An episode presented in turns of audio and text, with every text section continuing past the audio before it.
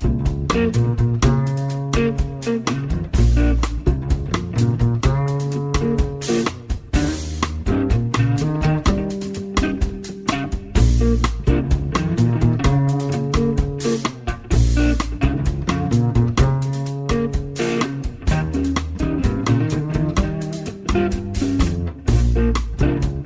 En Radio Marca comienza Noches Americanas con Abraham Romero.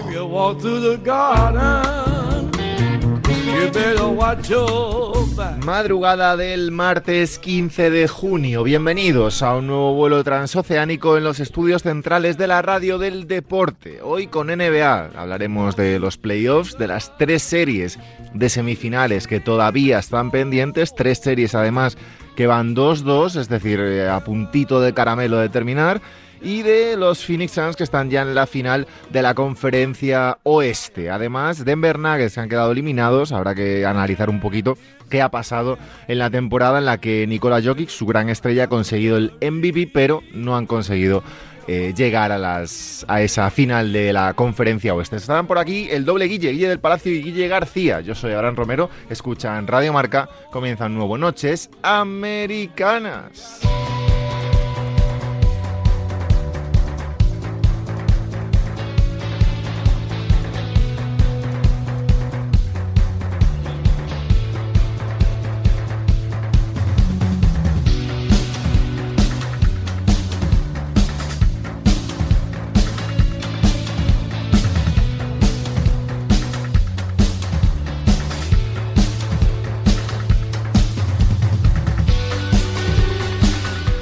Semana de NBA, seguimos de lleno en los playoffs, seguimos de lleno en la lucha por el título. Eh, cuando estéis escuchando esto, seguramente o bien se esté jugando el Brooklyn Nets Milwaukee Bucks o bien ya, termina, ah, ya habrá terminado. Así que esa serie que va 2-2 la vamos a dejar en un pequeño lado, en un pequeñísimo lado, la comentaremos, analizaremos algo por encima pero la dejaremos en un lado, pendientes un poquito de lo que pase en ese quinto partido. Pero aún así, de las cuatro series de semifinales de la NBA, tenemos una decidida, han pasado los Phoenix Suns, que han barrido 4-0 a los Denver Nuggets, y las otras tres, pendientes, como digo, de ese Brooklyn-Milwaukee, están 2-2.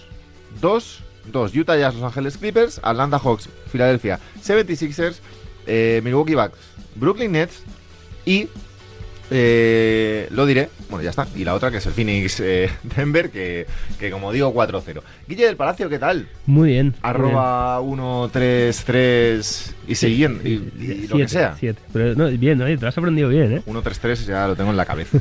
eh, Guille García, eh, de Real o de Fake, no sé cómo en qué hayamos quedado con esto hace unas semanas. Real, Real. No, no, de Fake, de Fake, de Real es él, está claro. ¿Cómo intentamos aquí? Intentáis eh, un poquito de falsa, sí, falsa sí, humildad. falsa humildad. Guille García, arroba Willy Marca, ¿cómo estás? ¿Qué tal? ¿Cómo estáis? Eh, ¿Algo que destacar en el día de marca.com barra baloncesto? ¿Alguna crítica en Twitter? No, alguna nos hemos llevado, algún palo, como siempre. Como esto, siempre, ¿no? esto somos como Morata, hagamos lo que hagamos, nos van a criticar. ¿Algún día te quieres abrir con ese tema? Eh, comentar un poquito si te duele o no las críticas en las redes sociales. Pues mira, si quieres ahora mismo te lo digo. Eh, me duelen cuando son, cuando son con fundamento, cuando atacan por atacar, pues no, pero cuando hay gente que sabe de baloncesto y te, te da su opinión y, y, te hace ver incluso que hay veces que estás equivocado, pues bienvenida sean las críticas. ¿Tú qué le dirías a la gente que cree que no sabes de baloncesto, Guille García? Que tienen razón. Si es que, si es que aunque diga lo contrario, va, va a dar igual, o sea que sí, que tienen razón. Guille García y el equipo de Marca Baloncesto es de los mejores, eh, de las mejores secciones de baloncesto. No voy a decir la mejor porque tengo, todos tenemos ex, Guille. Pero, no, totalmente. Pero no, de las mejores del panorama español. Eh, vamos a ver. Guille del Palacio. A ver. Guille del Palacio, eh, aficionado, confeso, de los Philadelphia 76. Y fanático. Fanático incluso. Guille del Palacio. ¿Vais a perder esta eliminatoria? Vamos a ver. Yo espero que no. Vamos a ver. La, la lógica diría que no. Eh, de Ringer en sus análisis estos que hacen con, eh, le da un 60% de pasar a, a, Filadelfia, que no es muy no es alto. Muy alto, ¿no? Deberían. Mi opinión, por todo el tiempo que llevo viendo al equipo, por cómo han jugado este año y sobre todo por cómo jugaron el año pasado, es que si ganan el siguiente partido, si se ponen 3-2, van a, van a ganar sin problemas, incluso igual 4-2. Pero en el momento en el que, o sea, si, si Atlanta gana el siguiente, si se ponen 2-3, no creo que les puedan remontar, porque entonces van a venir muchísimos fantasmas, muchísimo, y si no podemos. Creo que fue un error en este último partido sacar a Embiid, porque se le vio muy cansado, se dio un golpe, y ahora te hace mucha falta para el siguiente partido. Entonces, igual eh, con un 2-1 era cuando te podías permitir, venga, vamos a darle un partidito de descanso, que ahora que ya se te está poniendo bastante complicado. O sea, no le puedes sentar, eh, arriesgarte un 2-3 y ya le tienes que sacar con todo. Entonces, a ver, a ver. Aún así, lo lógico sería que pasase, porque, o sea, cuando Filadelfia gana, cuando Filadelfia juega mejor que Atlanta, se ve la superioridad. Cuando Atlanta consigue imponerse o en, parciales, porque es que ni siquiera en, los partidos que ha ganado, ni siquiera ha sido un dominio completo del partido, sino un cuarto espectacular en el primer partido, el primer cuarto, y momentos así de sobreponerse, se ve que les cuesta, o sea, es porque les entra todo, es porque Filadelfia lo falla todo. Entonces, debería ganar Filadelfia. Guille García, em, ¿cómo lo ves? Vamos a ver. Decía yo aquí el Palacio antes que Atlanta estaba repartiendo bastante tema en la pintura. Sí, saben dónde tienen que hacer daño. Eh, se han encontrado con un equipo en el que durante la temporada regular, eh, mientras ha estado sano, Embiid les ha sostenido, eh, junto evidentemente a Simons, a, Tobias Harris y, y al resto de jugadores, pero fundamentalmente un Embiid que, que estaba en las conversaciones de MVP, que ha sido el segundo en la votación. Y, bueno, pues ahora eh, los Atlanta Hawks, con un experto en ese otro juego, como lo ha sido siempre Nate McMillan, lo era como jugador y lo ha sido siempre como entrenador, pues está buscando ese juego más físico, ese juego más llevado al límite ante un equipo en el que tu mejor jugador pues no está pasando por su mejor momento físico. Yo creo que Atlanta lo está planteando bien, otra cosa es que eh, por nivel luego les acabe dando para, para llevarse la serie. Hay que ver cómo evoluciona Embiid, pero, pero estoy con, con Guillén que si los Sixers, aun sin Embiid eh, al 100%, juegan como saben y, juegan como han jugado toda la temporada, les debería dar para, para vencer a los Hawks y estar en, las, en la final de conferencia. El, ayer, ayer fue cuando hablamos de este tema, yo creo, Guille del Palacio. Dijiste que Joel Embiid era Shaquille O'Neal mejorado. Yo dije esto. Correcto. Ojo, ¿eh? lo traigo a este. Lo traigo. Mira. Es verdad. Ayer o antes de ayer. ¿No sería Iñaco? Que es más de. Era esto. Shaquille O'Neal mejorado. Te hago una pregunta. ¿Se puede dominar la liga con tantas. No voy a decir dudas, sino con tantas eh, asteriscos en los partidos por el tema físico? A ver, eh, no es en los partidos en sí, o sea, rara vez eh, tiene problemas en un partido en concreto. O sea, lo que pasa es que luego, después de ese problema, está varios sin jugar.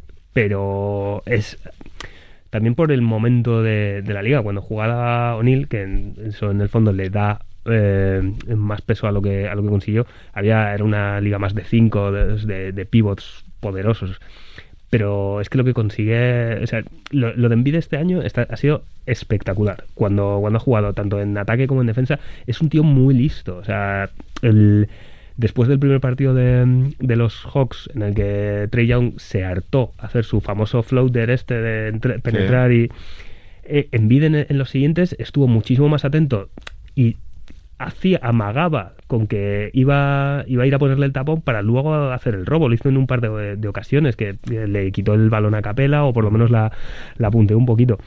Y aparte tiene una cosa en bid que no tenía O'Neill y que no tiene Simmons, que es que es un tirador buenísimo. O sea, de, tres es más que decente y de tiros libres está en un 80% alto. Que eso, claro, con, o sea, no puedes hacer un hack sack con Embiid porque se va a hinchar a, meter puntos. Y también lo mismo, eh, media distancia tiene la, posición esta de triple amenaza, que es realmente una triple amenaza. Ha, ha asistido también mucho mejor este año.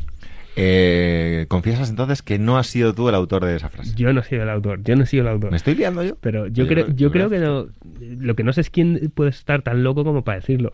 O sea, Envid si un Envid sano que, juegue que juegue 4 o 5 años al mejor nivel jugando igual no los 82 partidos pero en el entorno de los 70 yo creo que podría ser más dominante de lo que fue eh, el el mejor Shaquille pero tiene que demostrarlo o sea Con, que esa- jugar- con ese último argumento que me has dado, creo que es verdad que has sido tú el que ha dicho.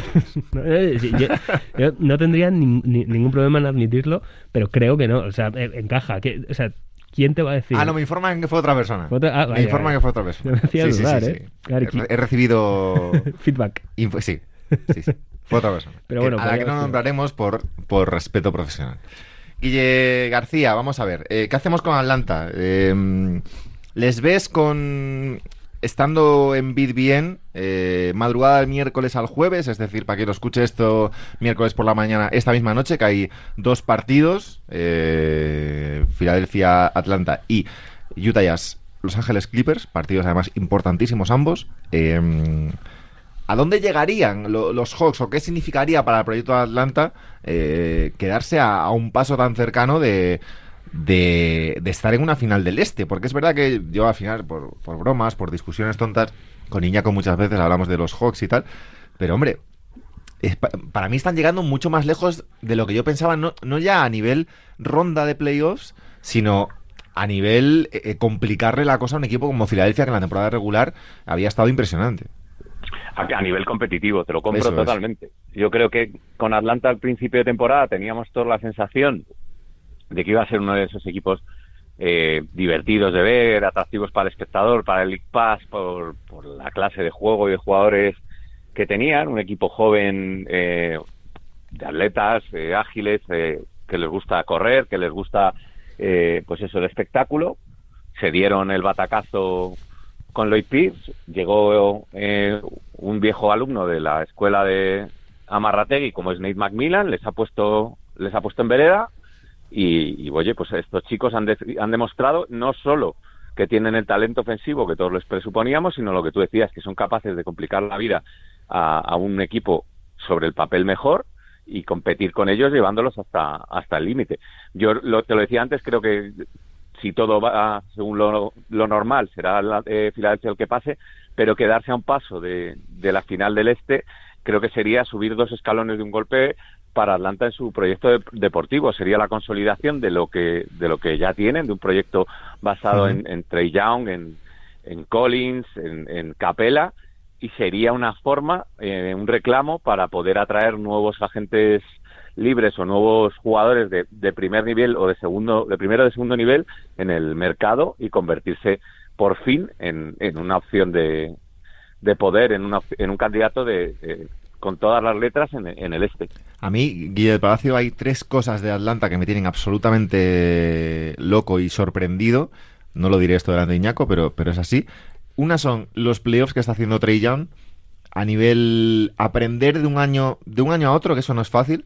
Aprender a tirar menos y ser más inteligente en el juego. Creo que ha dado un paso de gigante en ese sentido. Lo segundo es que están haciendo todo esto sin DeAndre Hunter y sin Cam, y sin Cam Reddish. Y tercero es utilizando tan poco a Lou Williams. Hmm. Sí, sí, las tres cosas son bastante ciertas. El, el otro día jugó fenomenal John Collins, por ejemplo. O sea, hizo un, un partidazo espectacular, con reboteando ofensivamente muy bien. Trey Young, eh, a mí es un, ya sabes, es un tipo de jugador que entiendo en la NBA, que tiene sentido y que va a triunfar mucho, pero que a mí no me gusta, que es eh, un poco como Westbrook, que es un tío que es muy bueno, pero que se cree mucho mejor de lo que es. Bueno, respetamos siempre a ese tipo de personas. Entonces, a ver, no llegas a, a la NBA con una mentalidad muy distinta a eso. O sea, Yo es- respeto es mucho a las personas que se creen Michael Jordan. Ya, ya, pero entonces, es a mí lo de que un eh, que Trey Young, porque si lo hace eh, Curry tiene todo el sentido del mundo, pero que Trey Young se tire un triple de repente, No desde, o sea, no que se lo tire desde, desde casi el centro del campo y que sea un, una mandarina tremenda. O sea, Sabes que cuando cara- sacas tu vena hater, eh, este programa sube, Sí, sube bien, bien, bien. escalones. No, pero eh, porque con qué cara miras después a tu equipo, ¿no? En plan, estamos luchando cada posesión, no sé qué, y aquí yo decido. Si Pero, ser- sí. si Eso ser era más el año pasado, yo creo, ¿no? Sí, pero este año lo sigue haciendo. Ya. Puede tener más sentido en casa, lo entiendo, porque sabes que si, que si no entra, pues tampoco es un drama, y si entra, se cae el estadio y tienes el apoyo y tal, pero es un tipo de jugada que a mí no me gusta mucho, mucho menos en, en el base. Pero está haciendo un- un- unos playoffs muy buenos, o sea, contra los Sixers está siendo un problemón y estamos hablando de uno de los equipos, de los mejores equipos defensivos de, de la liga. Es cierto que tuvieron también la lesión de Danny Green, pero en cualquier caso, está haciendo unos números escandalosos. Minuto y resultado de la lesión de Joel Embiid.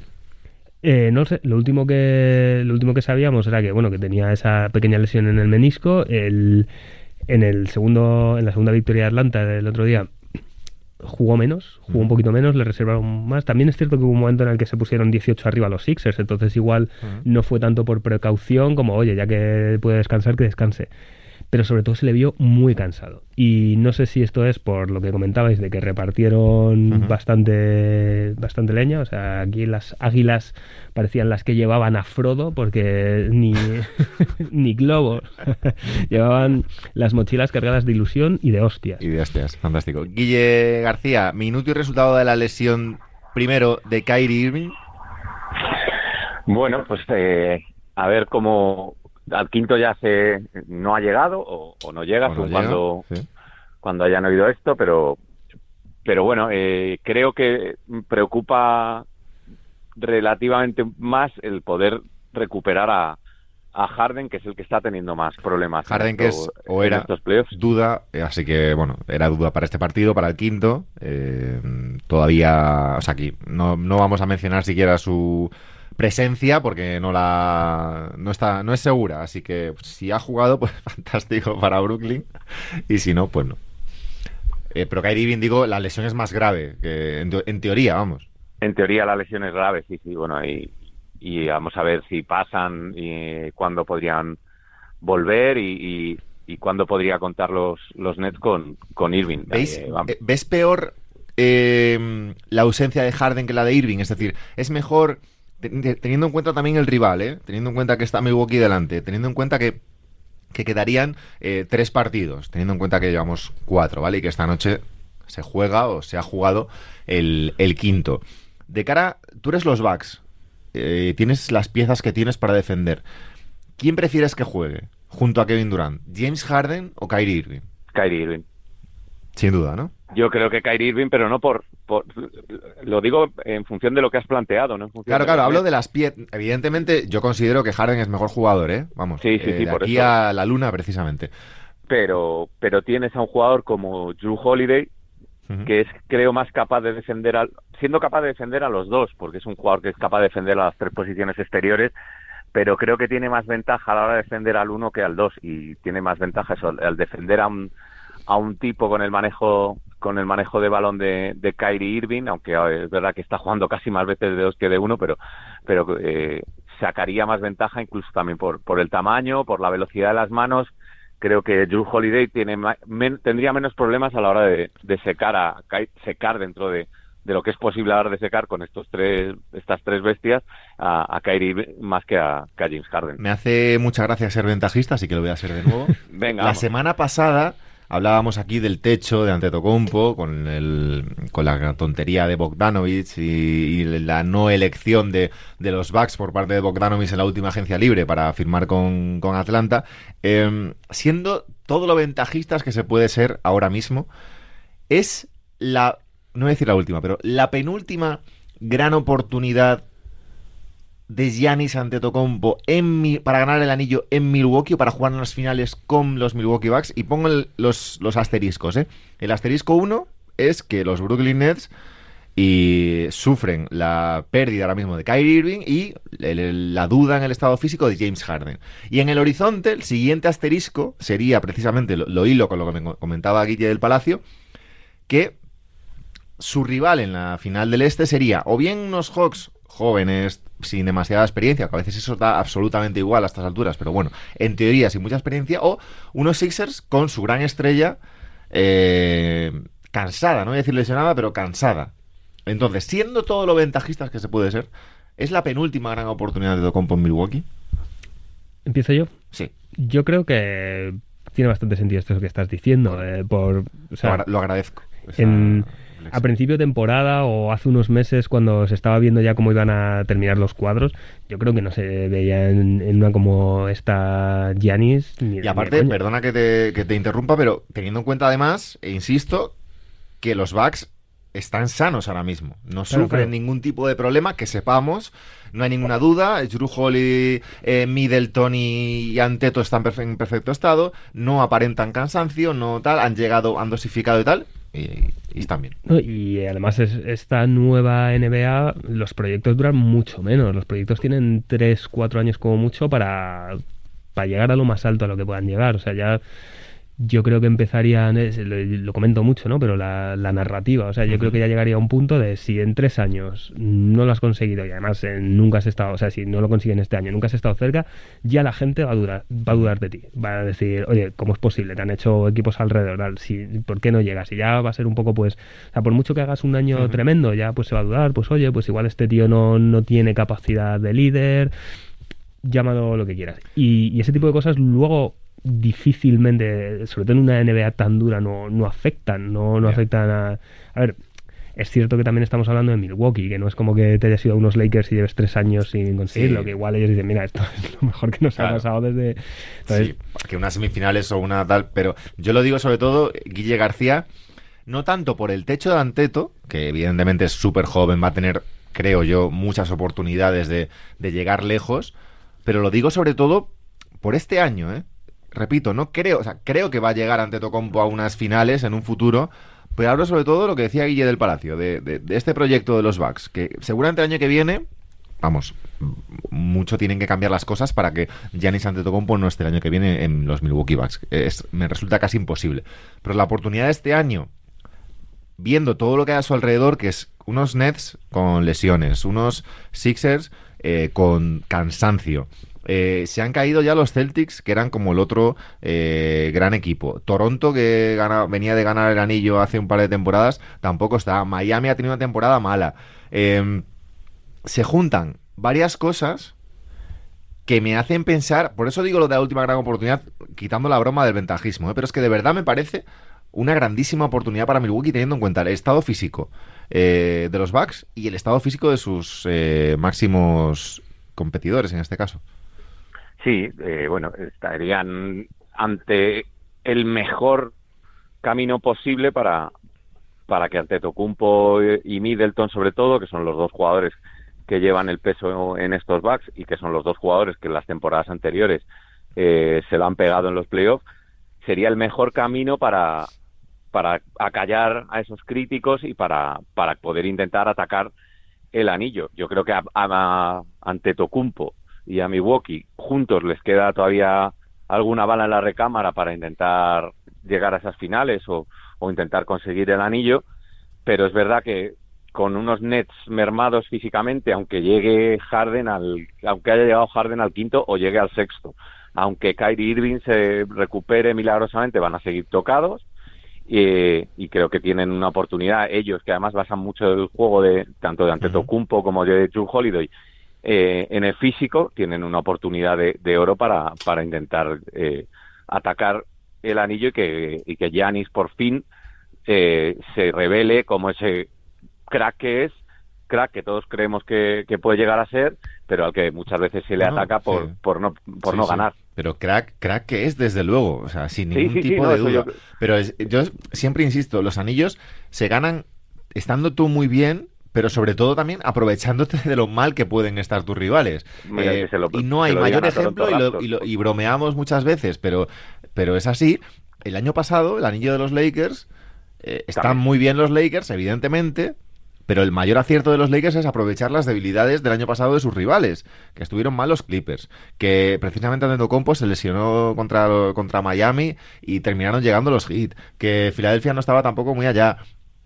Hay que aprovechar las debilidades de tus rivales. El año pasado no estaban los Brooklyn Nets, no estaban los Phoenix Suns, no, no, no había ese, ese nivel. El año que viene, a saber, es que el año que viene igual eh, de repente Toronto ficha a dos estrellas y hay otro equipo más en la conferencia este tal, o igual Boston ficha eh, al propio Antetokounmpo, me lo invento, eh, o a otro jugador superestrella y tienes otro equipo más en la pelea. Entonces, es estar muy bien tú y sobre todo aprovechar cuando estás bien tú y no están bien los, los demás. El año que viene, eh, yo estoy 100% convencido de esto. Si los Sixers no ganan, los Sixers no van a ser los mismos Sixers. No va a eh, estar o, o Embiid o Simmons, uno de los dos se va, se va a ir, va a haber, va a haber un movimiento seguro. Si no ganan el título. Si no ganan el título. Hombre, llegar a unas finales estaría muy bien, ¿no? Y competirlas mucho. O sea, ya ten en cuenta que llevan ya muchos años de... Porque os, quedáis, os quedáis eh, en el tiro este de Kawhi, eran finales de conferencia este, os quedáis fuera de la final en ese momento, si no me equivoco. No, el tiro de Kawhi fue... En, fueron semifinales, Fueron semifinales. Sí. O sea, habéis... Eh, que hablo de memoria ya. Eh, ¿Habéis jugado en una final del Este últimamente? No, no, no. Creo, creo, que esta... Porque el año pasado os quedáis en semifinales también. El año pasado no me acuerdo si fue primera ronda incluso. Creo que fue la primera ronda en, la burbuja contra Boston, ¿no? Y, em, a ver, la diferencia para mí más eh, importante es el entrenador. Doc Rivers es mucho mejor entrenador de lo que era Brett Brown.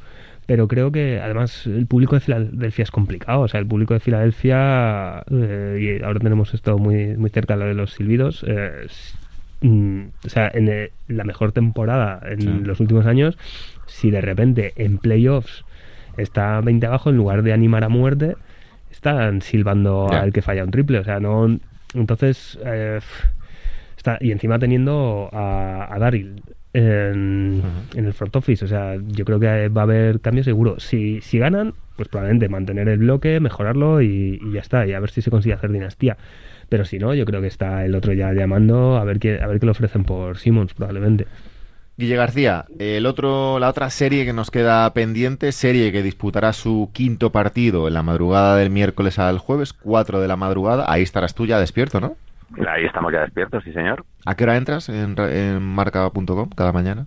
Eh, enciendo el ordenador eh, sobre, sobre, las 4, 4 y cuarto, a la hora que se acuesta ahí del palacio, más o menos. Eso, esa es la diferencia de edad también se, nota, ¿eh? Los que somos ya, ya yo, si nos vamos a la cama con un vasito de leche y palmatoria, la, Lo mío es peor. O sea, yo, yo a las 11 puedo estar cayéndome. Por eso yo me doy los partidos eh, a primera hora. No, no puedo mirar el WhatsApp porque tengo. Yo he cambiado eso, ¿eh? Además. Yo antes me era de acostarme muy tarde y de quedarme a ver los partidos y ahora soy de los que a las once y media, doce estoy reventado perdido ya y me veo los partidos normalmente en diferido eh, mientras desayuno. eso es, eso es. Es, la edad. Tengo que conseguir madurar. eso es. que, Miki Murcia no hable. Porque Miki... No, Miki, Miki, Miki, se acuesta a las 10 de la mañana. Y, mira que yo le digo, eh, que yo me lo veo por la mañana. Entonces, ya sé, o sea, ya no me, lo, no me pregunta, o sea, no me dice directamente, joder, qué partidazo, qué tal. Pero me dice, ¿lo has visto? Y entonces ya sé que ha pasado algo. Porque en un partido normal no me lo dices. Si me dicen, ¿lo has visto? Y digo, joder. O sea, si llegan, que llegan empatados, digo, ya verás, nos meten ahora un triplazo, no sé qué. Pero bueno, también me genera. Eh, es, es, Pero Miki, no es comparable a nada de lo que haya en este mundo. No, no, Miki, eso es El día a día de Miki Murcia es muy complicado. hoy, que no, hoy que no está aquí, lo, decimos porque es muy complicado. Eh, vamos a ver, Guille García. Utah Jazz, Los Ángeles Clippers. Bromeaba yo el otro día, digo, cuando iban 2-1 para los Clippers, que iban a ganar de 20 el cuarto y no fue de 20, pero casi. Eh, 10 y 14, 14 fue. Eh, pero yo lo que veo en esta serie es, tengo esa sensación, ¿eh? Que cuando los Clippers quieren, cuando les apetece, ganan los partidos. Lo que pasa, y creo que van a pasar, lo que el, el miedo que tengo, la duda o la gran duda que tengo es que me parece también un equipo de los muy, muy del club de se dejaban llevar. Totalmente. El problema que tienen los Clippers es, eh, es ese que juegan cuando y como quieren.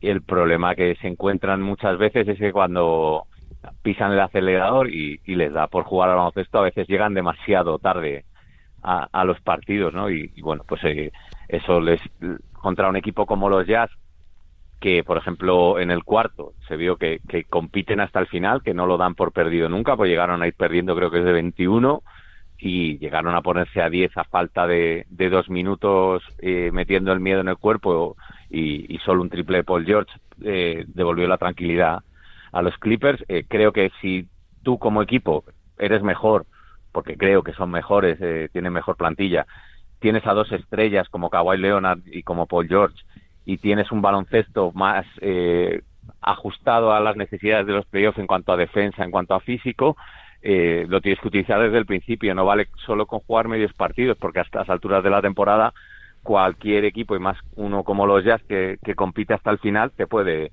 te puede dar un disgusto pero sí es verdad que está esa sensación de que bueno pues vamos jugando al tran tran vamos jugando al tran tran este año lo que queremos es es el anillo y de momento bueno pues contra Dallas eh, estuvieron a punto de, quedarse en el camino, pero apretaron cuando tenían que apretar y contra Utah para que no se les suban de a las barbas, pues hicieron lo mismo a partir del tercer partido. Ahora a mí me queda la duda de ver qué cara vemos en, los dos siguientes.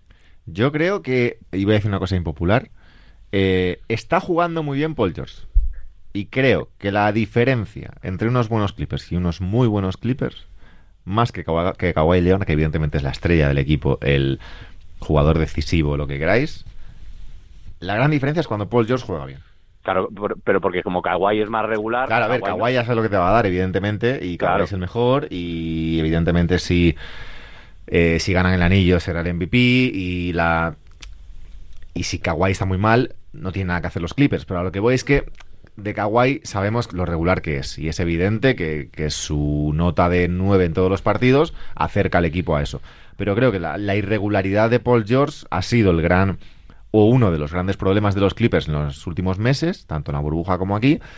Y creo que lleva unos playoffs bastante aceptables. Y sobre todo, unos últimos dos partidos, en esas dos victorias, incluso en la derrota 2-1, en la derrota 2-0, perdón, en el segundo partido, juega, juega bastante bien.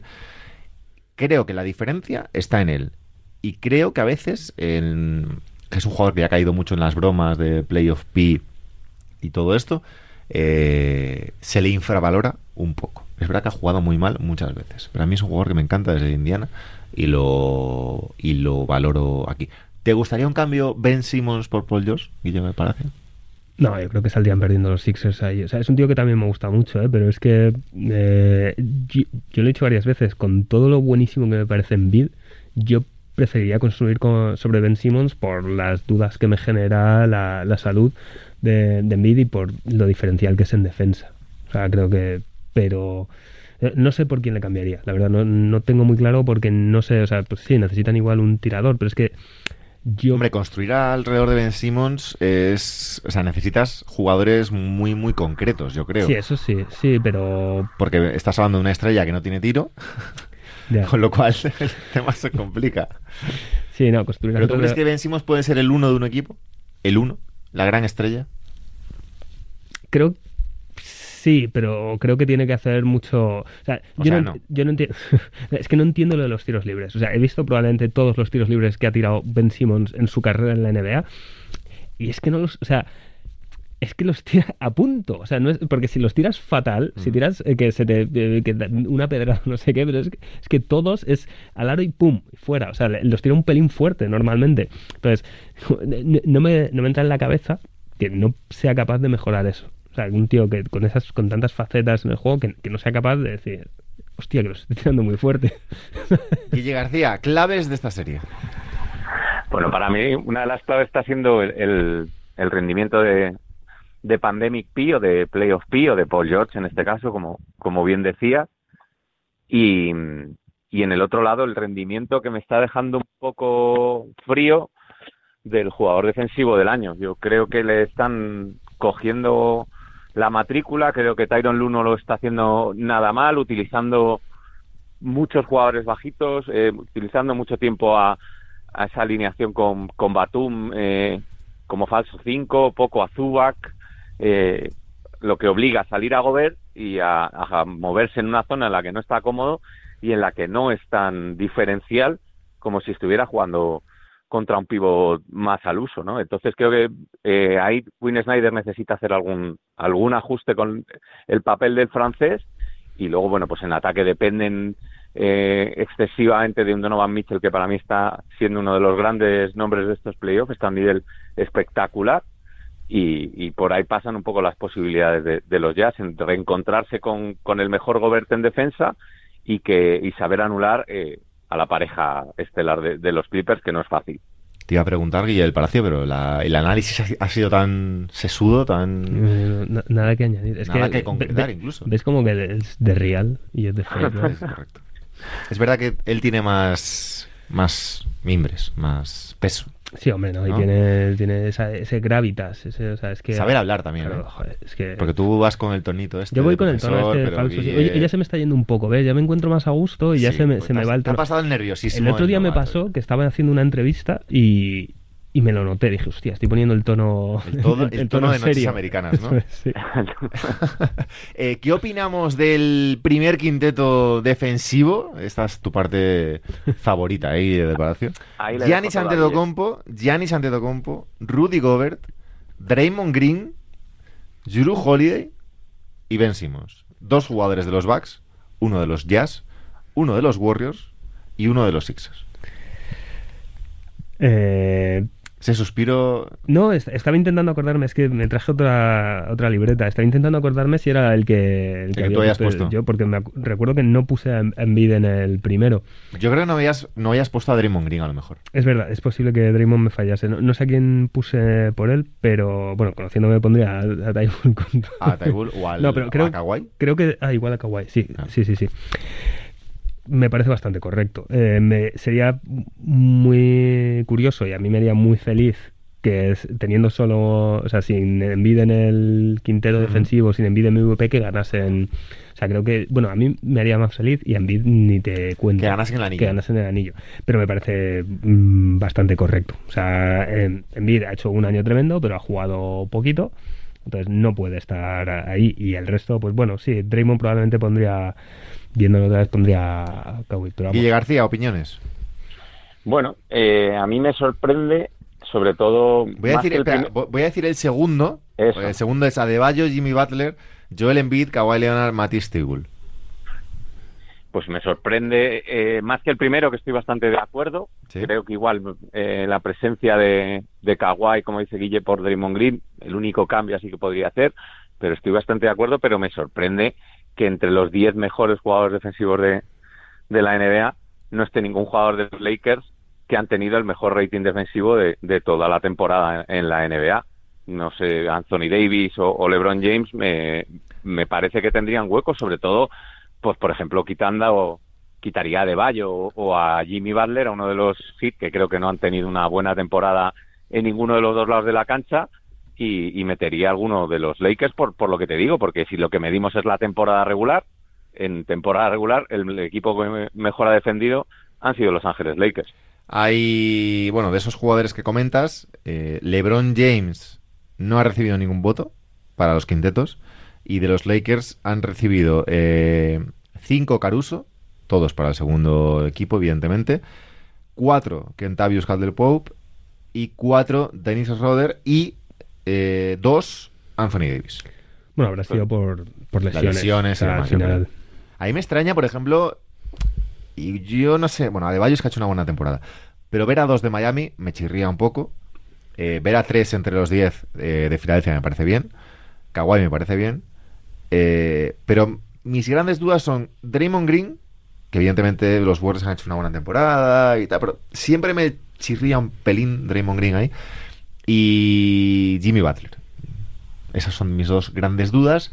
Y creo que he hecho en falta, creo que he hecho en falta a Smart y a Miles Turner. Bueno, Miles Turner sí, también, Sí. eso es verdad. Sí, Pero bueno, que Miles Turner es seguramente el jugador defensivo más infravalorado de, de la liga. Siempre está durante la temporada en, boca de todos y luego llega la hora de los premios y el pobre los tiene que ver casi desde la distancia. De hecho, eh, ha recibido más votos, que esto es curioso. ¿eh? Eh, tu amigo Matisse Tibul ha recibido tres votos para el primer equipo y Michael Bridges ha recibido cuatro y se queda fuera. Y Miles Turner ha recibido cinco y se queda fuera también. Bueno, pero. Porque han recibido más para el segundo, evidentemente, claro. Y también por la posición, entiendo, ¿no? Estará- Bueno, Michael Bridges es, eh, Pero- es guard como, como Tibul. Pero Turner sí que está Y de- Turner es center, claro.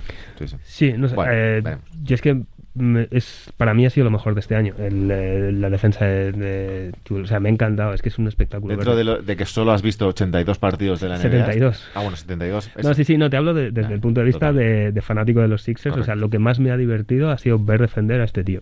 O sea, más que Embiid dominando, más que Simmons metiendo un tiro Más que libre. ver a Stephen Curry vendiendo triples. Sí, sí. cualquier Ah, Del. No, no, Stephen, digo. eh, Ah, no, no, digo- Warriors, ah, vale, sí, no, cuando juegan- jugado, sí, sí, hay sí. más vi- hay vida después de los. No, no, pero te hablo, ¿eh? te hablo de, de los Sixers, de, de- de lo que yo he visto, tal, ha sido, ha sido lo que más. Eh, No, bueno, García, Guille García, entiendo que en los próximos días saldrá el equipo del año. Me imagino. Eh, ¿Previsión? Buf. Nikola Jokic, evidentemente. Eh, claro, Stephen Curry, yo creo que estará al 1. Es que es, es, complicado porque este año, se, por las votaciones del MVP, se repiten posiciones eh, Claro. con Jokic Embiid, Curry, Chris Paul. Bueno, alguno lo pueden poner. eh, yo creo que alguno de los pivots lo, a lo mejor lo meten como. Lo meten forward. como cuatro. Se les podía votar eh, así, A los pero dos. en general, o sea, a mí si vas a hacer, eh, porque no son compatibles, o sea, Jokic, mi- yo... No, no, ni Tú quieres a uno de los dos solo. Sí, y O pondría, sea que por, Embiid se va a quedar otra vez fuera. sí, por cómo ha sido el año, tendría que estar Jokic, Curry, Anteto, supongo, eh, no, no- otra vez no me acuerdo a Kawhi, quién, yo creo. Kawhi, puede ser, sí, no, no me acuerdo a quién puse, igual puse, a- a- por poner uno de los Sixers, igual sí puse a Simmons, porque me parece que ha hecho bastante buen año. Pero, insisto, estoy intentando recordar. Lo que, o sea, es curioso porque ahora lo veo en, en su momento. Yo te lo decía muy convencido y ahora intento acordarme y pienso, madre mía, no tenía ningún sentido meterme. No, yo creo que será Curry. Tengo la duda, la duda del segundo base. eh, que puede ser perfectamente Donovan Mitchell también. Puede ser. Hay un abanico ahí, eh, pero creo que lo puede, puede acabar entrando Ben Simmons por lo que dice Guille de, de no poder meter a Embiid. Pero junto a Curry están eh, Lillard, está Doncic, está Ben Simmons, está Donovan Mitchell y ya. Bueno, bueno, bueno, bueno, perdón, perdón, perdón, perdón, perdón, perdón. Olvidad, olvidadlo, olvidadlo. No, no, tiene que entrar Chris Paul, claro. claro, Chris Paul, sí, Claro, sí, sí. y yo creo que metía a Doncic. Pido disculpas por las dudas. Eh, no, no, no, evidentemente son Curry, Chris Paul, eh, Antetokounmpo, Kawhi Leonard y... Y Nikola Jokic. No. y Nikola Jokic, sí, sí. No, Doncic no. Doncic es, es base, lo meten como base normalmente. Ya. Y tienes que meter a Chris Sí, Paul a este Chris año, Paul de acá, sin sí. ninguna duda. Y, Sí, y muy metes, bueno. en- y le met- metes a Doncic de- como junto con Lillard igual en el segundo quinteto. Sí, bueno, es que en el segundo ya pues, tienes que valorar si metes a Ben Simmons. Yo creo que Lillard es un temporadón, pero es que Ben Simmons también ha hecho una muy buena temporada. Eh, Doncic, evidentemente. Donovan Mitchell creo que ha sido Donovan bastante Mitchell, es que no podía- infravalorado en toda la temporada, la verdad, en toda esta... en- de hecho, en cuanto ha vuelto, eh, es cuando han vuelto a ganar los, los Jazz en playoffs también y, y las opciones de Utah pasan también porque él esté esté sano. Entonces, esa es mi gran duda y creo que va a haber bastante competencia en ese sentido. Y no veo, pues igual Anthony Davis, no veo a LeBron entrando, bueno, en segundo igual sí lo meten ya por... Sí, por a ser ver, yo creo sí, puede ser. En fin.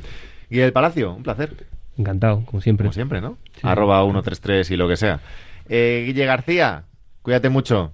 Cuidaros mucho. Arroba Willy-Marca. Nosotros vamos a hablar un poquito de NFL finalmente, que decíamos que no, pero sí, hombre, siempre hay esperanza.